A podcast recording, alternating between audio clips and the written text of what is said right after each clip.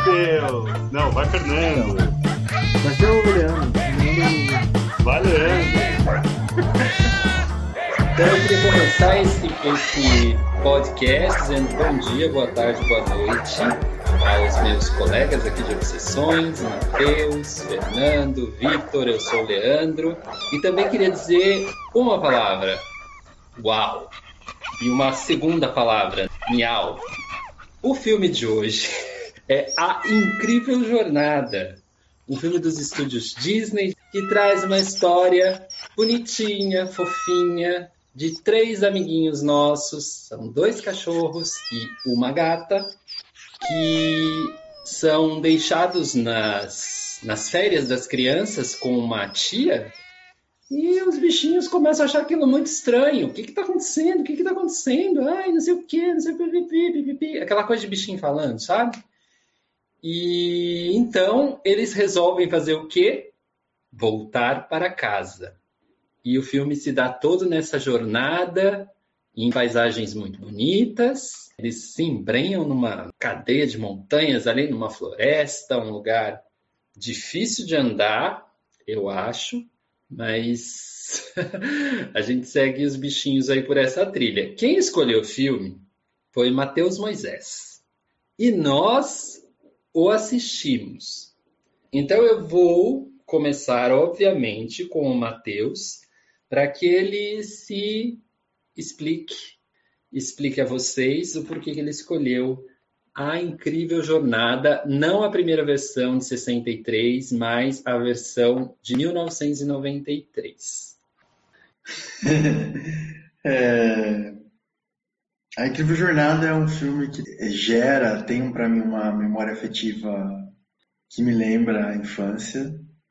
Eu acho que assisti esse filme mais de 10 vezes é puro entretenimento, né? É um filme curto e ele trata de um tema que está aí nas telas, né? Que é o tema dos bichos e as suas relações com, com a gente, né? Então, o que eu acho interessante do filme é a forma como os personagens mesmo dos animais são construídos. Tipo, cada um tem a sua personalidade e sempre tinha aquela coisa assim, né, de quando a gente era criança, de dizer qual que é o preferido, assim, né? E é, quando eu era criança, é, eu gostava muito do, do Chance, né? Que é um personagem cativante. Eu vi o filme, eu vi o filme dublado, como eu via antigamente. Não sei se vocês também fizeram isso. É, e com uma dublagem que era a dublagem que eu, que eu me recordava mesmo e tal. E o, o Chance, ele é um cachorro trapalhão. É, ele viveu um tempo em um canil e ele fica meio traumatizado com essa experiência do canil. E ele, enfim, é adotado por uma família. E, e, essa família começa a cuidar dele. E só que ele, assim, né? O filme já começa, ele já tá comendo uma blusa. E ele sai fazendo, né? Aquele tipo de cachorro que é, estraga o rolê, né? Come tudo, causa, corre atrás da gata. E ao mesmo tempo ele é um dos personagens que tem ele tem muita energia, né? Ele é, é muito gostoso assim, ele é, é, um, é um cachorro assim que dá uma dá uma alegria assim. E é muito gostoso. É, o, o Shadow, por sua vez, ele é um cachorro mais velho. Eu não sei, acho que o Victor viu uh, os outros filmes, eu não vi. a continuação, né? Não viu? A continuação. É, salvo engano, na continuação o Shadow morre, né? Acho que logo no começo, inclusive. E, e ele, tipo, fica ali, né? Meio que mais rabugento, mais tentando dar conselhos ali pro cachorro, mas que é, o, o Shadow é um Golden, né? O Chance é um Bulldog.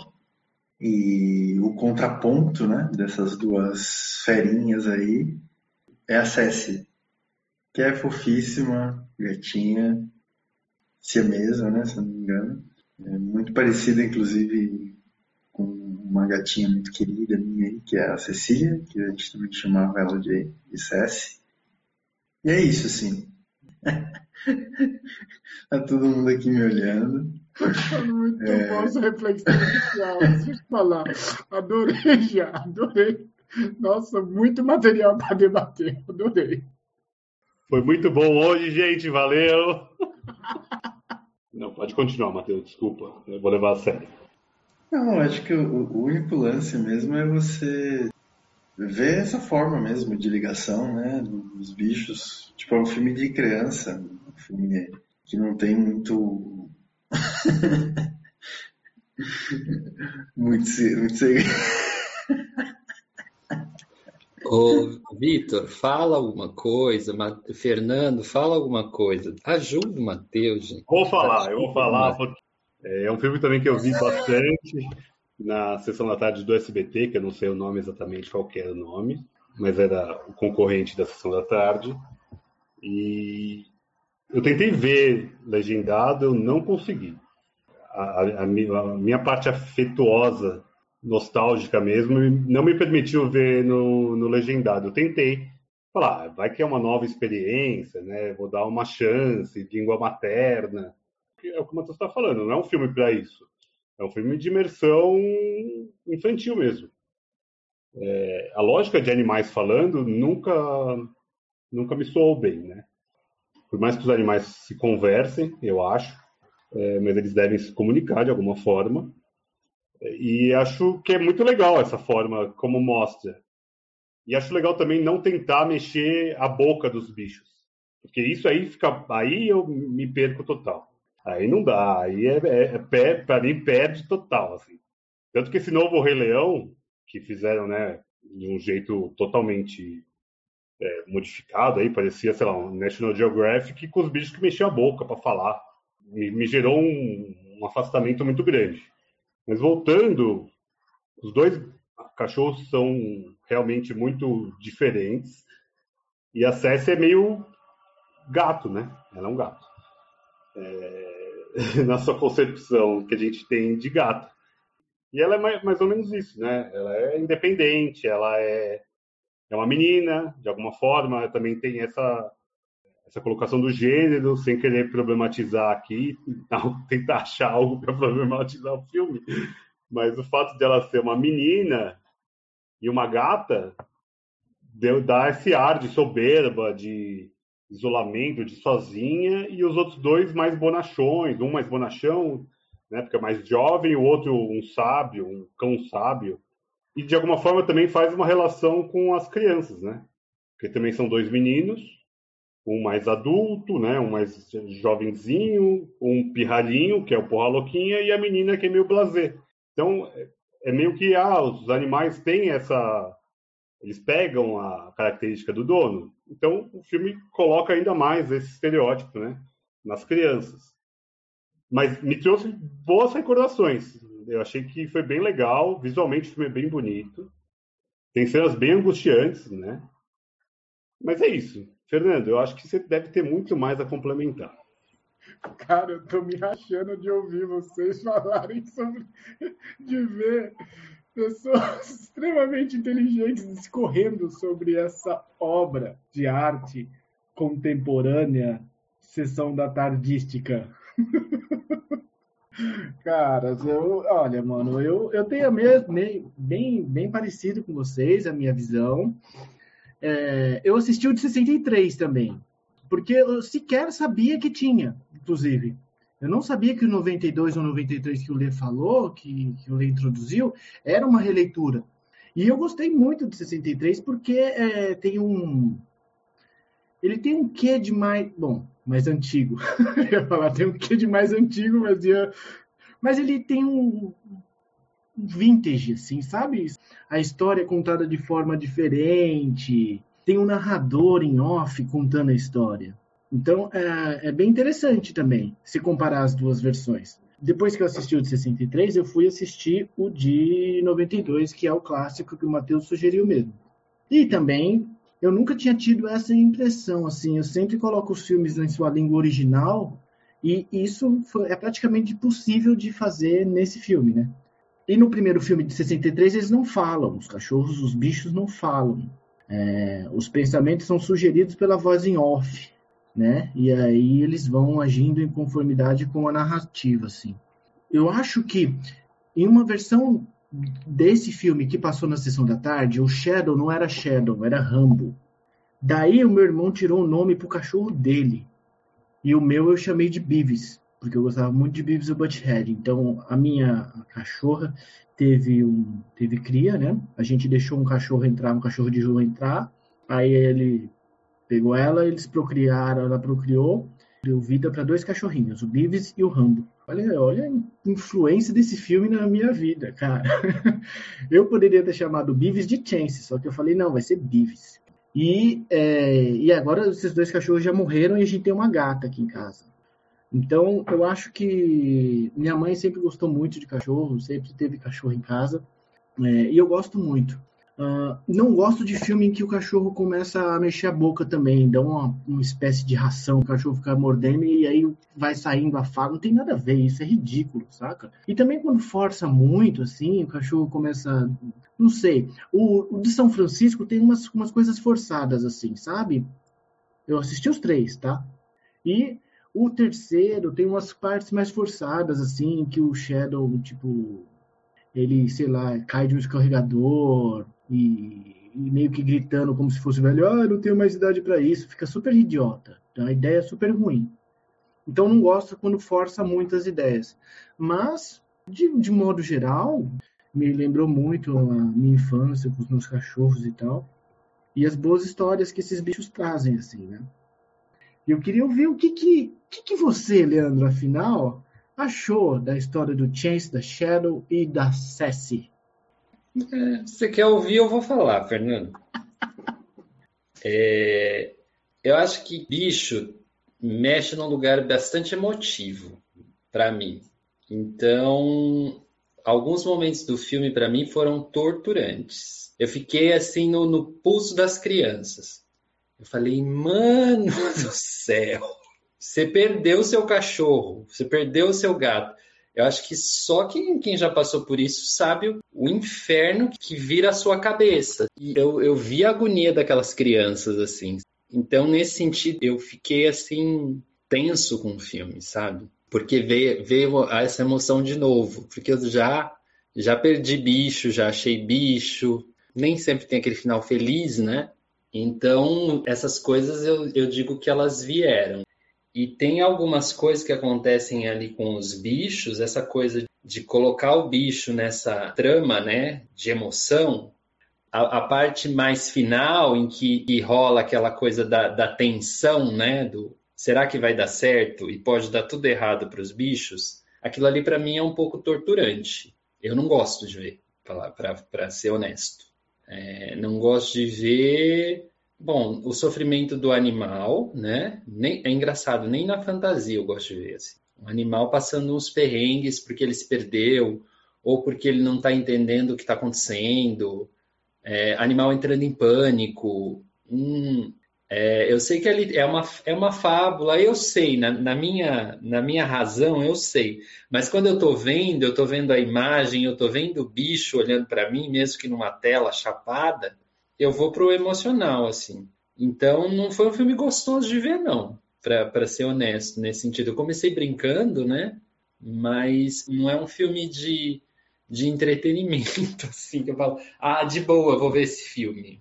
E, e também tem essa coisa do mundo dos bichos, né? Que como a gente não entende isso, apesar dos cachorros estarem com a gente assim há milênios, digo com a gente é, domesticados, né? Eles vieram para dentro das nossas casas, os gatos um pouquinho depois, de como se deu a história dessa aproximação de algumas espécies do nosso doméstico, né, do que a gente trouxe para casa e como isso é problemático hoje, né? Hoje, por exemplo, adotar um bicho numa cidade como a nossa é uma coisa você tem vários pesos, várias medidas várias questões de adaptação, né? Assim, e de alguma maneira, eu, Leandro, minha opinião, eu sempre acho que a gente não pode dar tudo que o bicho merece, sabe? Eu acho que eu sempre fico em déficit com os, com os animais que passam pela minha vida, assim.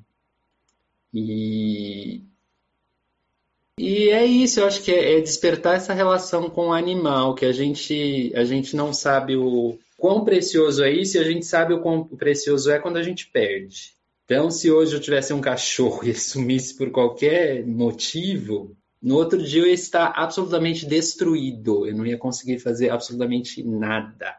Tamanha descompensação do que esses bichos causam no nosso emocional. Então, é, eu acho que é, é, esse é o ponto diferente do olha lá! Fala dos bichos. Coloca o microfone nela. Você deixa ela dar a opinião. Aqui, a Creuza. Aqui, que olha aqui, olha aqui. aqui. Ai, que Ai, Creuza! Ai, Creuza! o, o filme, para mim, deixa um pouco isso, né? O quanto é precioso ter essas espécies perto da gente, o quanto elas nos compõem, né? o quanto elas nos. Acho que até nos espiritualizam. Minha opção, Leandro. Eu acho que os animais têm a ver com a nossa evolução espiritual, sim. É uma relação assim que a gente não sabe por que começa, como começa, mas depois que ela começa, a gente não, não contém mais. É uma relação bem que transborda mesmo. Não, eu queria... Pulamos muitas camadas, hein? O Leandro Nossa, o Leandro sofisticou o debate. Acho que pode continuar nessa linha aí. Contem um pouco de vocês, Matheus, Vi, essa relação dos bichos, dos animais na vida de vocês, porque o Lê deu uma sofisticada, né? Até ficou mais fácil. Eu lembrei de várias coisas, despertou várias coisas. Obrigado, Lê. Obrigado. Porque se fosse ficar naquela camada inicial do, do, do filme, ia ser complexo. De, deixa eu falar que o meu vai ser mais rápido, porque eu sei que todos vocês tiveram alguma relação. E eu nunca tive relação nenhuma com animais. Eu nunca tive cachorro, gato na minha infância. Então eu até rejeitava a lógica de ter um bicho dentro de casa. Criança eu era asmático e tudo mais, então tinha muito isso também, essa lógica dos meus pais não terem animais. Por mais que meu pai tivesse tido quando eu era criança, é, minha mãe não. E em certo momento a gente teve um periquito.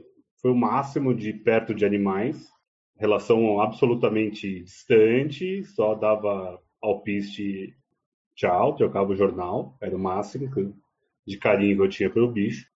Mas eu tinha muito uma rejeição. Isso muda só quando eu caso com uma veterinária, né? Quando eu casei com uma veterinária que tinha um pug, e daí eu me apaixonei pelo bicho. O bicho só dormia comigo. Então, assim, eu saio da, da rejeição para a humanização total. Então, foi uma, uma demora até a aceitação disso. Em certo momento, a gente adotou também uma outra pug que estava já estava com uma doença rara e tudo mais. Ela acabou pegando para cuidar, eu cuidava, ajudava pra caramba. Então, a Brida e a Nushi fizeram uma parte, uma boa parte da minha vida. E quando perdemos a, a, a Brida, principalmente, foi um, um trauma muito grande porque minha, ex-mulher ela tratava como filho, então foi uma perda de um filho dela, tanto que até hoje, sei lá, deve fazer uns oito anos, ela não fala dela, ela chora ainda. Então, assim, foi uma perda realmente muito grande. Depois a gente teve, tem ainda a Chivas e a Pink, que também, pô, cuido como se fossem minhas, né? São minhas de alguma forma, por mais que a gente tenha se separado, quando precisa cuidar alguma coisa, fico com elas. É, então, a gente carrega até como filho, né? É um negócio bizarro. Mas eu não tenho essa afeição tão profunda por não ter tido, talvez, na minha infância, essa conexão. Eu acho que a, a, o animal na infância faz essa. muda, muda bastante essa relação. Então, eu vejo meus filhos com, com, a, com as meninas, a gente chama de meninas, é é uma coisa que eu queria até problematizar depois, essa humanização dos bichos, tá? Se vocês puderem falar um pouquinho, porque eu acho problemático. Porque os bichos, certamente, falando de cachorro e gato, eles vão viver muito menos do que a gente. Então, é, é uma certeza da morte deles antes da nossa. Claro, se a gente não tiver 90 anos. Mas, em certo momento, a gente tem que estar preparado para isso. A gente não se prepara, porque eu, eu acho. Vou falar da cultura brasileira, a gente não se prepara para a morte seja de pessoas, seja de animais, seja de qualquer coisa. Pelo menos, sei lá, numa, num geral. Tem algumas religiões que tem, se tratam um pouco melhor esse tipo de, de, de, de trauma, né? A perda. Mas é, eu queria problematizar isso um pouquinho. É, Legal, gostei do rumo que, que a conversa tomou. É que é um vazio, assim, né? Tipo, quando, quando o bicho some, assim, é um vazio, né? Na infância, eu não tive bicho também. A, minha história é bem parecida com a do Victor, bem, bem parecida mesmo. Porque eu sou casado, inclusive, com uma veterinária. E é, já tinha tido bichos antes, mas só adulto. E cachorros agora também, assim, primeira vez, né? Mas teve uma história na infância que foi, que era um cachorro cujo nome, assim, o nome dele era Mutley, né? Igual da Corrida Maluca. Porém, é, ninguém chamava ele de Mutley, né? As pessoas chamavam ele de Totó. e o Totó. Sabia que havia alguma coisa aí, mano, depois dessa. Coitado do Totó, cara. O Totó, ele foi envenenado pelo vizinho. E ele sumiu, né? E a gente, nós éramos todos crianças, né? Eu, meus primos, todos. Eu, vou parar de falar, o Leandro, o Leandro tá chorando já. É, e o Totó, ele era muito querido, todo mundo gostava muito dele e tal. Ele era oficialmente do meu irmão mais velho, é, que não morava com os meus pais, né? E ficava, o cachorro ficava na casa da minha avó e tudo. E aí nós fizemos uma busca pelo Totó. Todo mundo entrou na caminhonete do meu irmão e fomos fazer uma busca. E depois encontraram o cachorro, enfim. Né? Não vou entrar aqui nos detalhes sórdidos da coisa, mas ele teve aí um, velório depois aí. Né? E depois eu acho que eu até assumi uma ideia bem parecida com o Victor, assim. Eu acho, inclusive, que eu tenho começado a conviver um pouco melhor é, recentemente, apesar da quantidade de bichos que a gente tem. Três cachorros e dois gatos, né? Tirando um cachorro que mora na casa dos meus pais. E. Ô, Má, você, teve, você teve até que mudar de casa por causa da quantidade de animais que vocês têm. É um negócio louco. É, sim, principalmente os cachorros, né? O cachorro. O cachorro é um estilo de vida, né, gente? E eu não, não tinha essa, essa noção. Passei a ter agora. Cachorro é um estilo de vida. Não que gato não seja, gato também é. Mas o cachorro ele exige toda uma logística e tudo assim. É, eu acho que existe muita humanização. É, é um assunto complicado e delicado. A questão é que a gente, para mim, tem um ponto muito complicado, que é a questão do vegetarianismo. É o seguinte: nós temos uma relação com os animais domésticos e uma outra relação com os animais que nós consumimos como alimento. Isso culturalmente é assim que nós fazemos, né? E muitas vezes isso não nos parece uma contradição. Eu já fui vegetariano, não sou atualmente. Minha intenção aqui não é julgar essa contradição. Dizer assim, ah, não, você sente pena do, do animal doméstico porque ele tem né, um apelo emocional e o outro não. Hum, não acho que é por aí, eu acho que as coisas não são assim. Mas isso nos mostra o quanto esse laço simbólico nos comove, assim, né? O quanto isso tem uma, uma força, assim, né? Do quanto nós somos determinados por, essa, por essas relações simbólicas, né? Então, o, o bicho, ele, ele se torna parte do seu contexto simbólico e transforma a sua história. E eu acho que é isso que acontece com os animais domésticos e é isso que acontece com muitas pessoas que se convertem ao veganismo, ao vegetarianismo também, é, de uma forma né, mais ampla, assim. E eu acho que é uma discussão muito relevante. É, como, como, a gente, como, a gente, convive com os animais, né? como, como, a gente convive com os outros seres vivos que nos estão ao redor, sem, sem assim, moralismo, sabe? No sentido bem factual mesmo da coisa, porque é a realidade, né? Existem animais domésticos, existem animais na cidade, existem animais que não têm tutores, que não têm né, é, uma família, por exemplo, vamos dizer assim, nesse sentido. E ao mesmo tempo também nós temos, vimos aí, né, com o fenômeno é, das queimadas, né, no centro-oeste do país, a questão dos animais silvestres, né, com, com situações muito é, pesadas, assim, relacionadas a isso e, e todo, toda a questão de impacto ambiental. Eu acho que existe um apelo forte emocional assim da coisa, inclusive no aspecto do impacto ambiental, da, da, busca da sustentabilidade, mas isso também é factual, né? Também é, é a forma como como a gente está lidando com o mundo. É, é, estranho dizer isso assim, mas eu não, eu não sei muito o que pensar sobre esse assunto. Recentemente eu li algumas notícias do mundo científico, da maioria dos ambientalistas, dos cientistas dessa área, estarem assim realmente muito alarmados, né, muito preocupados com, com o que está acontecendo. Eu acho que é isso. Eu acho que suscita muitas, muitas, muitas coisas, porque é, o filme que nós escolhemos, eu escolhi o filme por uma relação afetiva, mas eu sei que ele tem, por se tratar dessa questão é, dos animais, uma ligação com várias outras coisas e com vários outros filmes. Depois, daqui a pouco, eu fiz até uma listinha aqui de filmes que, que eu gostaria de comentar e, e, e citar é, sobre esse tema, mas eu acho que é isso. Eu acho que nós temos outros e muitos tipos de outros, né? Eu achei legal o modo como o Leandro começou aí, porque é isso mesmo, né? Fernandinho, você me fala, você que tem um apreço, uma cultura oriental, você já esteve próximo de comer cachorros? Não, não, Deus me livre. Não, mas é que é uma lógica, é a cultura, tem, tem locais é... que eles comem cachorro, a gente sabe disso. É, outro dia eu estava até lendo, falando que o aumento de consumo de gafanhotos explodiu em 400%, porque é uma, uma forma de proteína muito grande, tal, tal, tal, que pode substituir a carne bovina de alguma forma. É, são questões a serem levantadas, igual o Matheus está levantando do veganismo, pensar essa lógica, porque é. a gente tem fome no mundo. E tem cachorro que come muito melhor que muita gente. A, até que ponto vale a pena isso? Porra, que bomba, Vitor. Não sei. Eu vou fazer. Eu... para você, Fernando. Eu queria que ele joga bomba. Hein? Continua na joga... sua aí, desculpa. Só levantei porque veio aqui agora. Não, eu tava aqui mó inocente. Eu tava aqui enquanto vocês falavam, fazendo um inventário dos animais que eu já tive.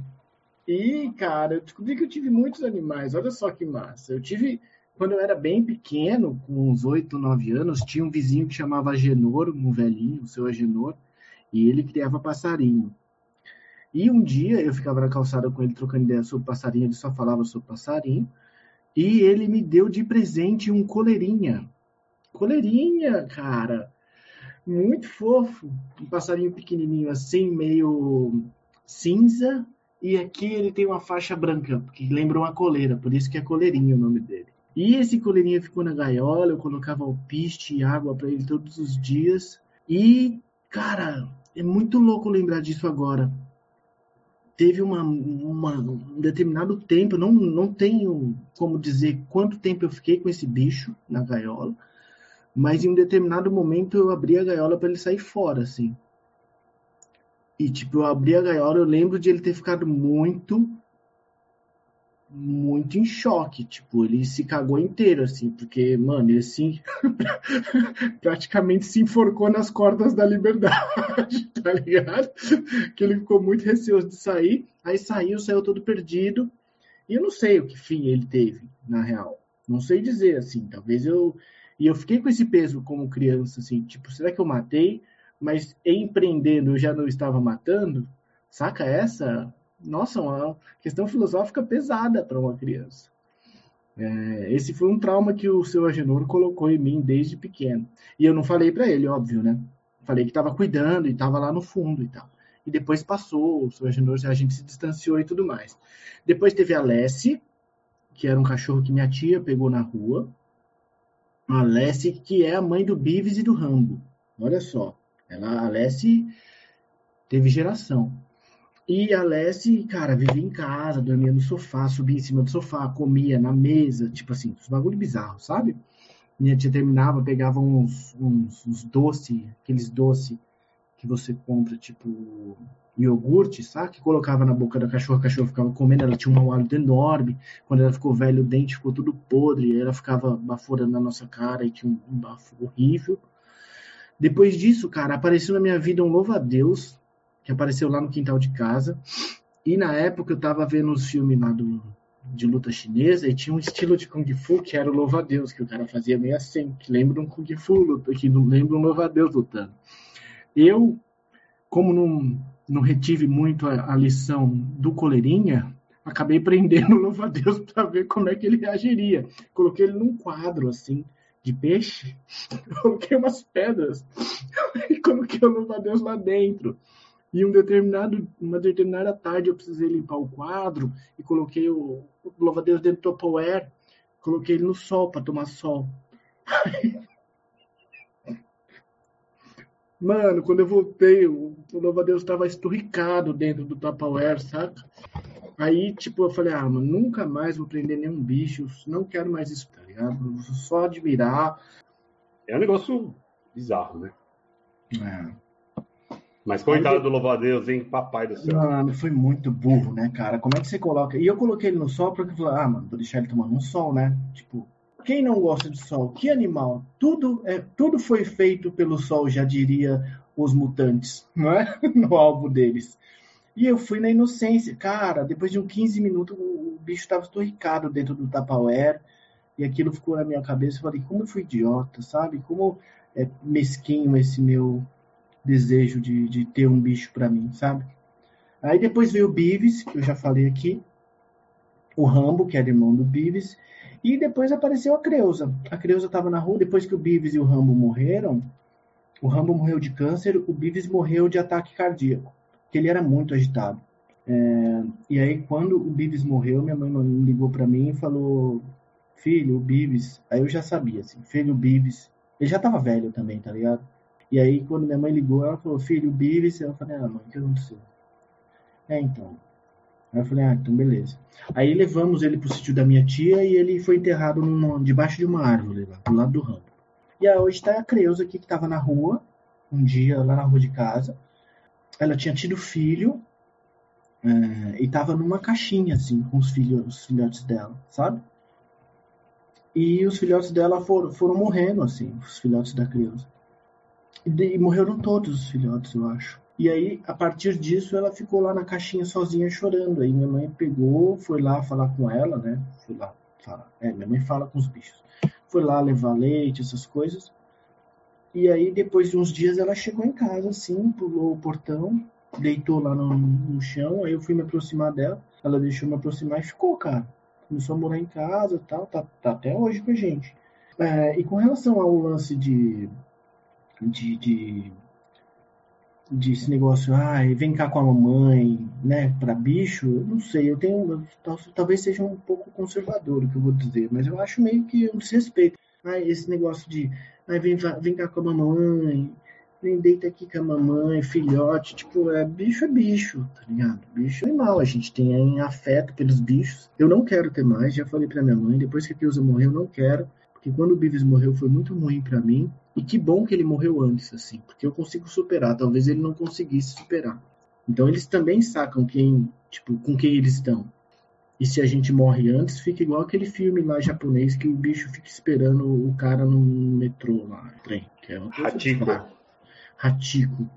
Então é isso, mano. A minha relação com os bichos é essa. Com relação ao vegetarianismo, Mar e Levi, eu, eu, vocês sabem, eu fiquei, acho que uns são muitos tópicos, né? Mas continua aí, Fernando, que tá ótimo. De uma vez só.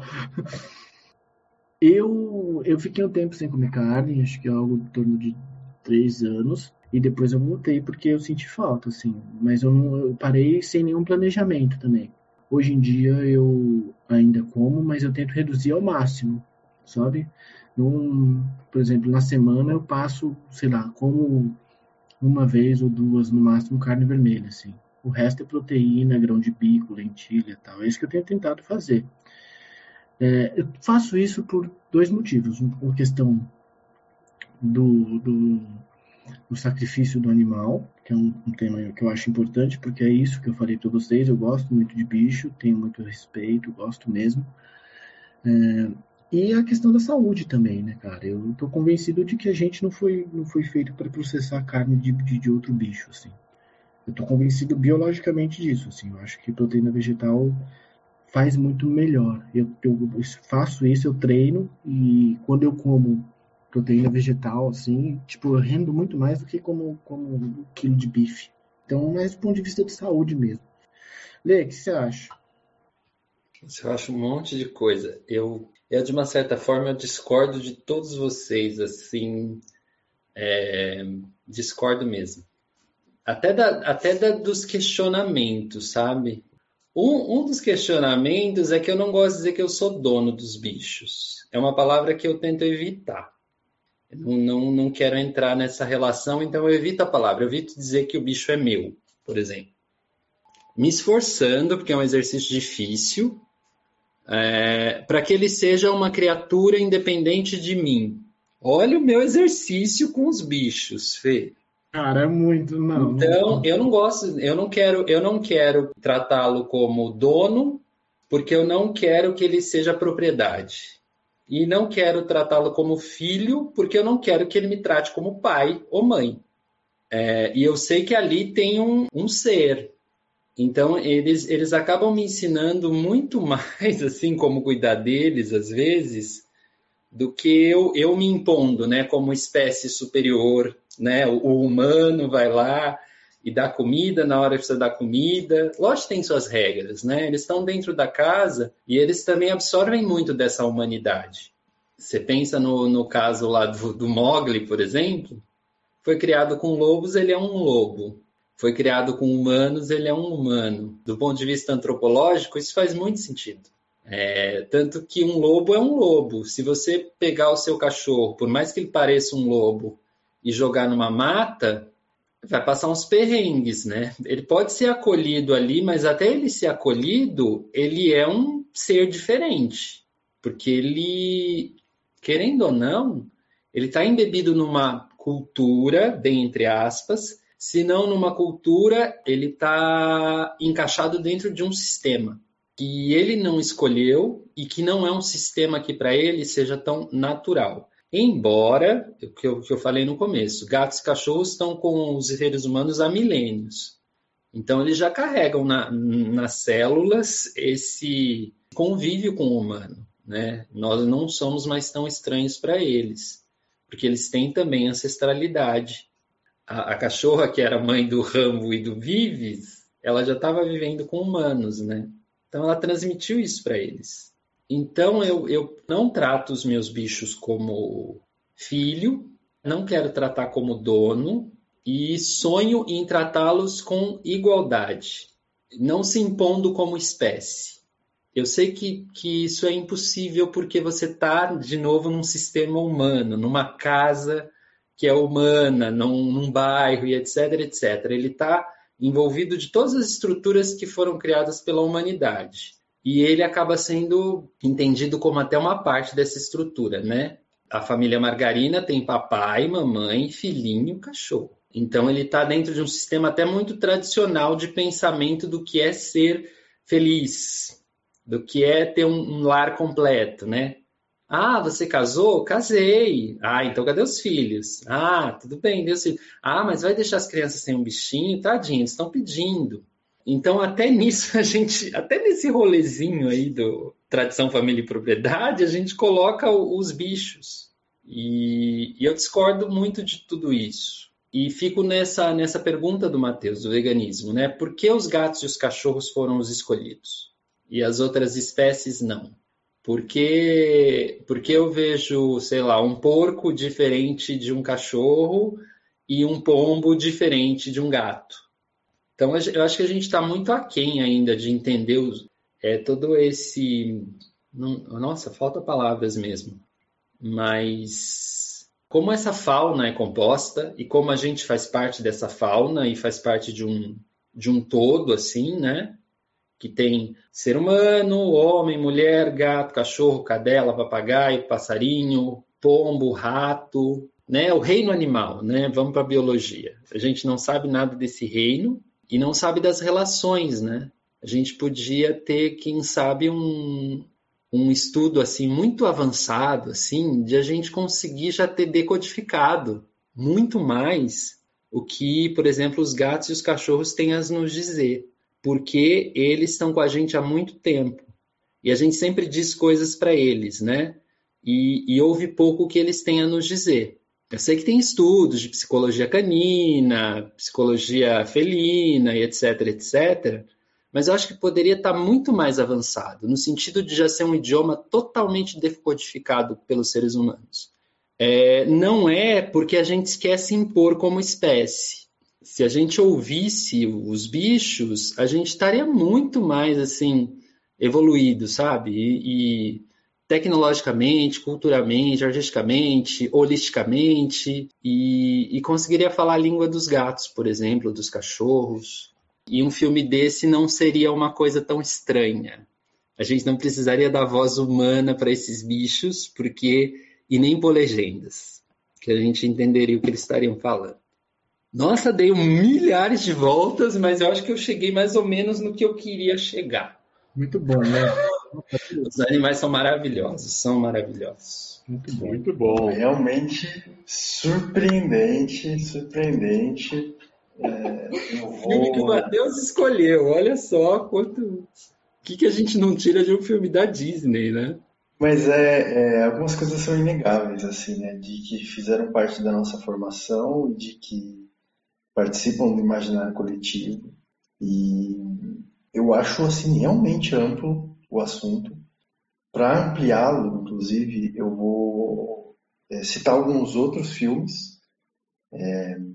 Peraí, peraí, Matheus. Vamos fazer espera, um corte. Espera, espera. Já, é, já são as indicações do seu top 3 dos filmes? Na verdade, nem eu vou citar vários aqui, mas eu vou fazer o top 3 também.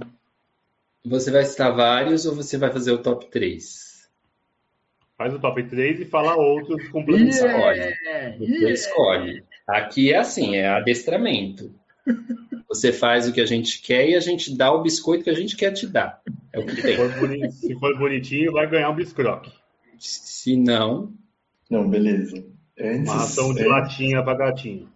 Antes do top 3, é, eu só queria comentar, é, a partir do que o Leandro falou, que é o, o Selvagem de Aveyron, né? que é o filme do Truffaut. Um filme muito interessante. Porque... Que orgulho, Matheus, que orgulho. Fomos surpreendidos, hein, Fernandinho?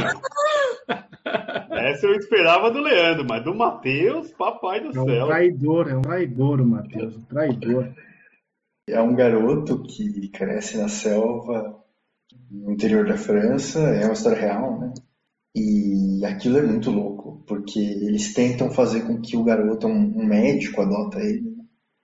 E é naquele todo todo o período que a gente está vivendo também de fusão das ciências assim, e de tentar compreender também do ponto de vista científico o ser humano, né? Que coisa está começando. E é uma tentativa de fazer o, cara, o garoto falar, né? Que é essa, o Leandro estava falando da linguagem. E, e o garoto ele começa a entender um pouco signos e códigos, inclusive alguns códigos de conduta, mas afinal ele não consegue desenvolver a fala, né? E esse limite entre o que é animal e o que é cultural, para nós sempre parece muito óbvio, né?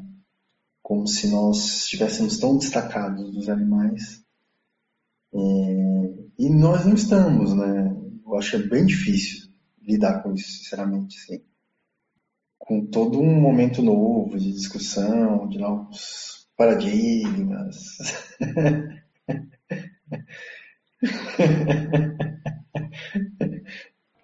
Mas, ó. É, continua, Matheus. Pensei que você tinha encerrado. Não, eu queria entrar aqui no top, a não ser que vocês queiram puxar em outras linhas. Faz a introdução, Leandro. Então, para você que está esperando e está com a gente até agora, chegou a hora das nossas indicações. Cada um de nós escolheu três filmes, ou acredito que escolhemos três filmes, cada um de nós, com o tema bichinhos. É, tema, filmes de bicho. O tema era filmes de bicho que ficou? Sim, senhor. Okay. Combinado no, no nosso grupo. Ok, ok, né? Sim. Então, é... quem quer começar? Vamos começar então com o Fernando, que nem sabia. Vamos lá. Pode vir, pode vir. Eu tô, Mano, aqui. aqui é então, assim, as indicações são filmes com animais. Tá, tá. Partindo dessa inspiração, da incrível jornada. O que, que você tem aí, Fernando? Fala para nós. É, eu gosto de, de, dos filmes de animais, mas eu queria talvez mudar o foco. Bom, minha recomendação seria, em primeiro lugar, o Pet Cemetery, que é um filme que tem animal, tem cachorro, tem gato, certo? Estão bichos do mal. E é, um, é muito fofo aquilo, gente. Aquilo é um... Não, Pet Cemitério é uma recomendação boa, porque é um filme mais ou menos da década de 90 também. É um clássico cult, considerado até hoje, do cinema de terror. Além do que tem a maravilhosa trilha sonora do Ramones. Este é um. Uh, um outro filme sobre cachorro que eu gosto. Não, não vou falar sobre filme de cachorro, não. Tem uma. Legal, né? Tem, tem, tem um filme. Tem um filme massa que tem uma relação de animal de bichinho muito bonita, que é o Professor Polvo. Olha aí. Que não tem esse negocinho de ai, vem cá com a mamãe. Não, não, não. Entendeu? É, tem um pouco, porque ele chama o povo de polva, né? Ela e tal. Bom, enfim. É um filme massa que mostra a relação uh, de um homem e, e o povo, basicamente. Mas tem muito a ver com alguns temas que a gente levantou aqui.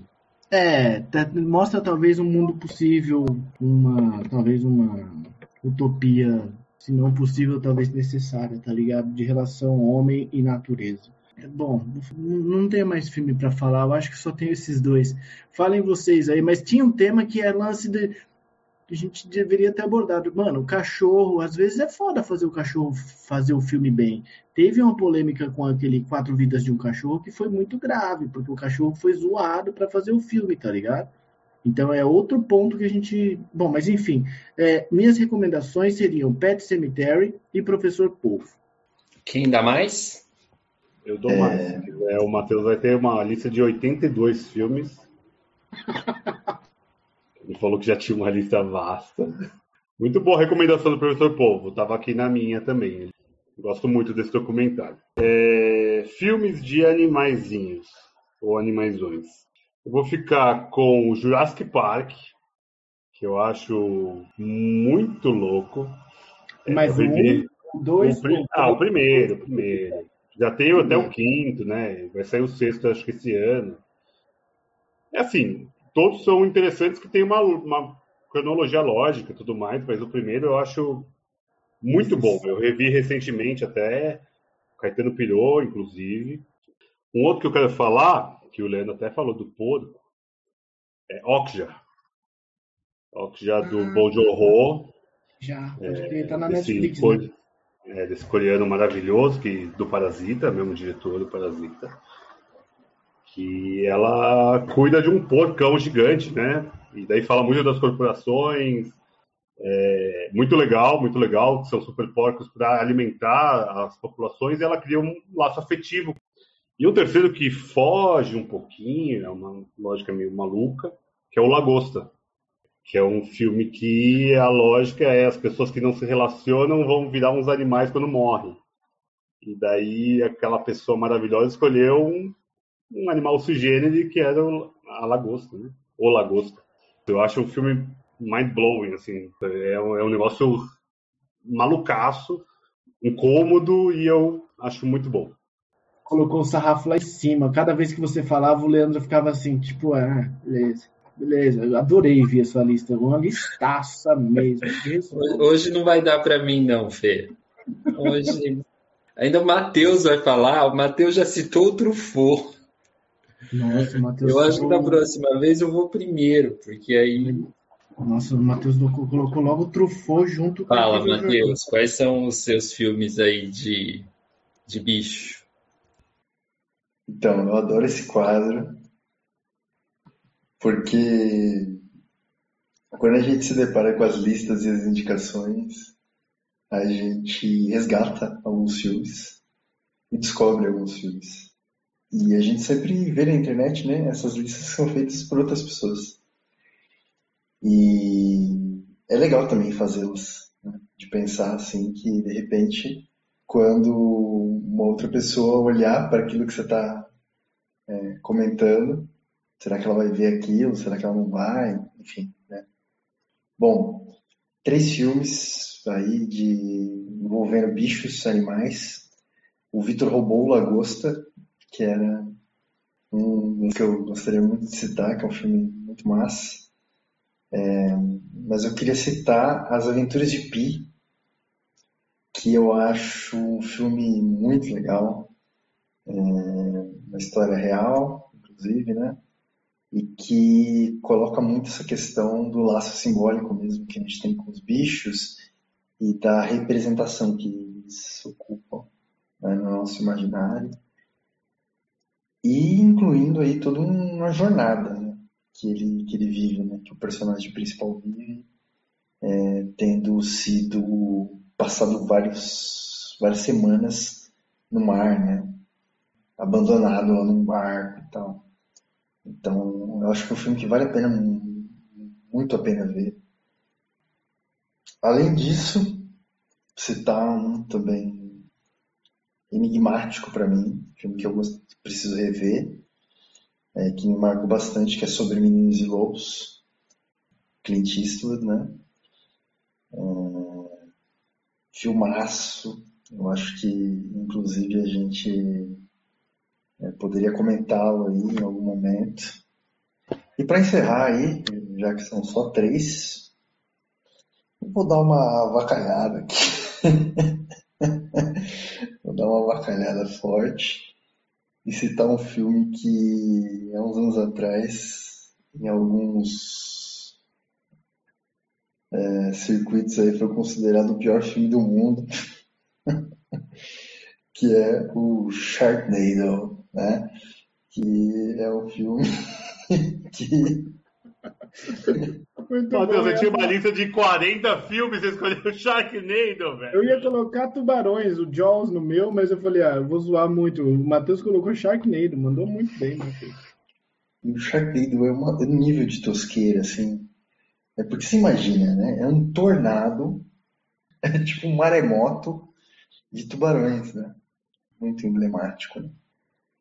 E você falou que era um dos piores filmes do mundo, eu já tava esperando Centopeia Humana, velho. Eu já tava achando que ia ser pior ainda. Hum, pô, com certeza, né? Tubarão é classicaço, né? E eu acho muito interessante a interpretação do Slavoj Zizek, que tem naquele filme lá do Zizek o Cinema, né? No documentário, que ele interpreta o tubarão como uma crítica ao capitalismo. Um negócio assim. É, é muito interessante, cara. Isso no Sharknado? Não, não, não, desculpa, eu fiz um. No Jaws. um, um, salto, assim. No, no tubarão. No Jaws do, é, do Steve Spielberg. Isso, né? isso, isso. Enfim, é isso. Não vou citar mais, não. Ah, posso citar se vocês, se vocês querem. Vai, não, deixa o Leandro falar que eu quero ver como é que ele vai falar agora, o que, que ele vai conseguir falar agora depois da gente, mano. De, depois de Truffaut e Zizek. Vamos lá. Então, primeiro que eu vou citar era um hit da locadora dos anos 90. Era o filme que você ia na locadora e nunca estava lá. Ace Ventura, Um Maluco na África. Eu, eu tô citando o Maluco na África porque era o hit, né? Mas tem a série do Ace Ventura, tem o primeiro, que é o Detetive. É, também é muito bom. Eu acho o trabalho dos animais, assim, mais legal no Detetive. Mas o Maluco na África é um filme que me traz muita lembrança de, de coisas que a gente ria e que todo mundo ria. E porque era um filme que você ia na locadora, nunca estava lá. Você tinha que pegar a fila para ver o, o Ace Ventura. O Jim Carrey é um comediante maravilhoso, né? Uma comédia física, né? Ele tem, ele tem todos os atributos mesmo. O, o segundo, vou citar um brasileiro, Vidas Secas, do Nelson Pereira dos Santos. Porque ali tem. É impressionante. E tem muito a ver com isso que a gente falou dos animais, dessa relação de que eles dão a vida pela gente, né? Quem leu o, o romance sabe, e quem viu o filme, o filme não fica nada aquém. É um dos, dos maiores filmes brasileiros já produzidos, um dos mais bonitos, seguramente. É um filme de 63, mas até hoje, se você vê, ele é atualíssimo. As atuações em cima, é porque eu revi essa semana, assim. Um filme uh, que traz toda a dureza e o árido que, que existe ali na, na seca, né? Não é um filme fácil de ver, mas mostra um Brasil, denuncia um, um Brasil que também se aproveita da tragédia, né? E a gente vê que essa lógica vai se reproduzindo. Muda a tragédia, mas o humano ali parece que tem os mesmos comportamentos, né? E a baleia, ela é fortíssima no filme, que é a, a cadela do menino mais novo e do menino mais velho. Olê, você sabe dessa informação? Falaram que na época que a, o filme concorreu, a Cadela Baleia ganhou um prêmio de melhor atuação. Isso é fato ou é fake? Ela pode ter ganhado, porque os americanos fazem isso. Eles dão prêmios honorários para alguns animais, estão, vamos dizer assim, num, numa constelação lá das estrelas do cinema. Eles receberam prêmios honorários de academia. E se você olhar o letreiro do filme, ela aparece junto com o elenco. É. Eles colocam ela como uma atriz, né? Ou tão importante quanto, aquela uhum. coisa de, de equalização né, das espécies. Uhum. Porque ela é muito importante no filme. E o terceiro, eu vou falar um. Os bichos mexem a boca, tá? Já vou falar. Não é uma adaptação tão boa quanto o Vidas Secas, do Graciliano Ramos, que o Nelson Pereira dos Santos fez lá brilhantemente, mas é a Revolução dos Bichos, de 99 que é baseado no livro, né, nos maiores clássicos da literatura mundial, do George Orwell. É interessante, acho que para trazer para um universo mais juvenil essa ideia de revolução dos bichos, para eles verem os bichos ali, entender um pouco daquele sistema. E quem sabe aproximar aí o pessoal da literatura. Esses três: Vidas Secas, Ace Ventura e A Revolução dos Bichos. Muito bom. Posso fazer os créditos? Faça. Não, não, não, não são esses créditos. Eu queria, eu queria trazer uma, algumas menções honrosas aqui, porque é o seguinte, né? Olha que legal, né? Filmes loucos, assim, nesse, nessa linha, nesse tema. King Kong, classicão, né? Antiquíssimo, putz, bárbaro, né? E com mil versões, mil propostas. E um dos meus queridinhos aí também, que é o Planeta dos Macacos. É, curiosamente, eu era adolescente, só via filmes comerciais e eu decidi, por algum motivo, ver todos os seis filmes antigos dos Planetas dos Macacos. E esse tipo de experiência eu acho que nos muda de alguma forma. Dos mais cults, a gente consegue citar dois que eu acho assim bagulhos assim, realmente loucura. Assim. Animal político, que é muita brisa é, das reflexões da vaca, né? É, Ilha dos Cachorros e para fechar assim, né, nessa linha aí da incrível jornada, tivemos clássicos aí, né, que eram do mesmo gênero da sessão da tarde. Lassie, 101 Dálmatas, Beethoven, e que de alguma forma foram atualizados no Marley e eu, né? Mas bem mais recente, né? E na atualização no Sempre ao Seu Lado, que é, atualização, é uma versão do japonês, na verdade, lá. Tem filme pra cachorro. Gostei do trocadilho. E é com esse trocadilho inteligente, prova que Matheus realmente passou dos 30, assistiu TV Colosso, muito obrigado por ter ouvido até agora, por ter assistido até agora. Eu sou Leandro, quem falou aqui foi o Vitor, o Matheus e o Fernando. Nós somos Obsessões. Segue a gente, ativa aí as notificações, vê o que a gente está postando no Instagram. E fique bem, os animais são maravilhosos. E troque seu cachorro por uma criança pobre. Eduardo Zec, né? Beijo. Chega. Acabou. Tchau. Valeu, beijo. Até mais. Boa. Beleza. Tchau.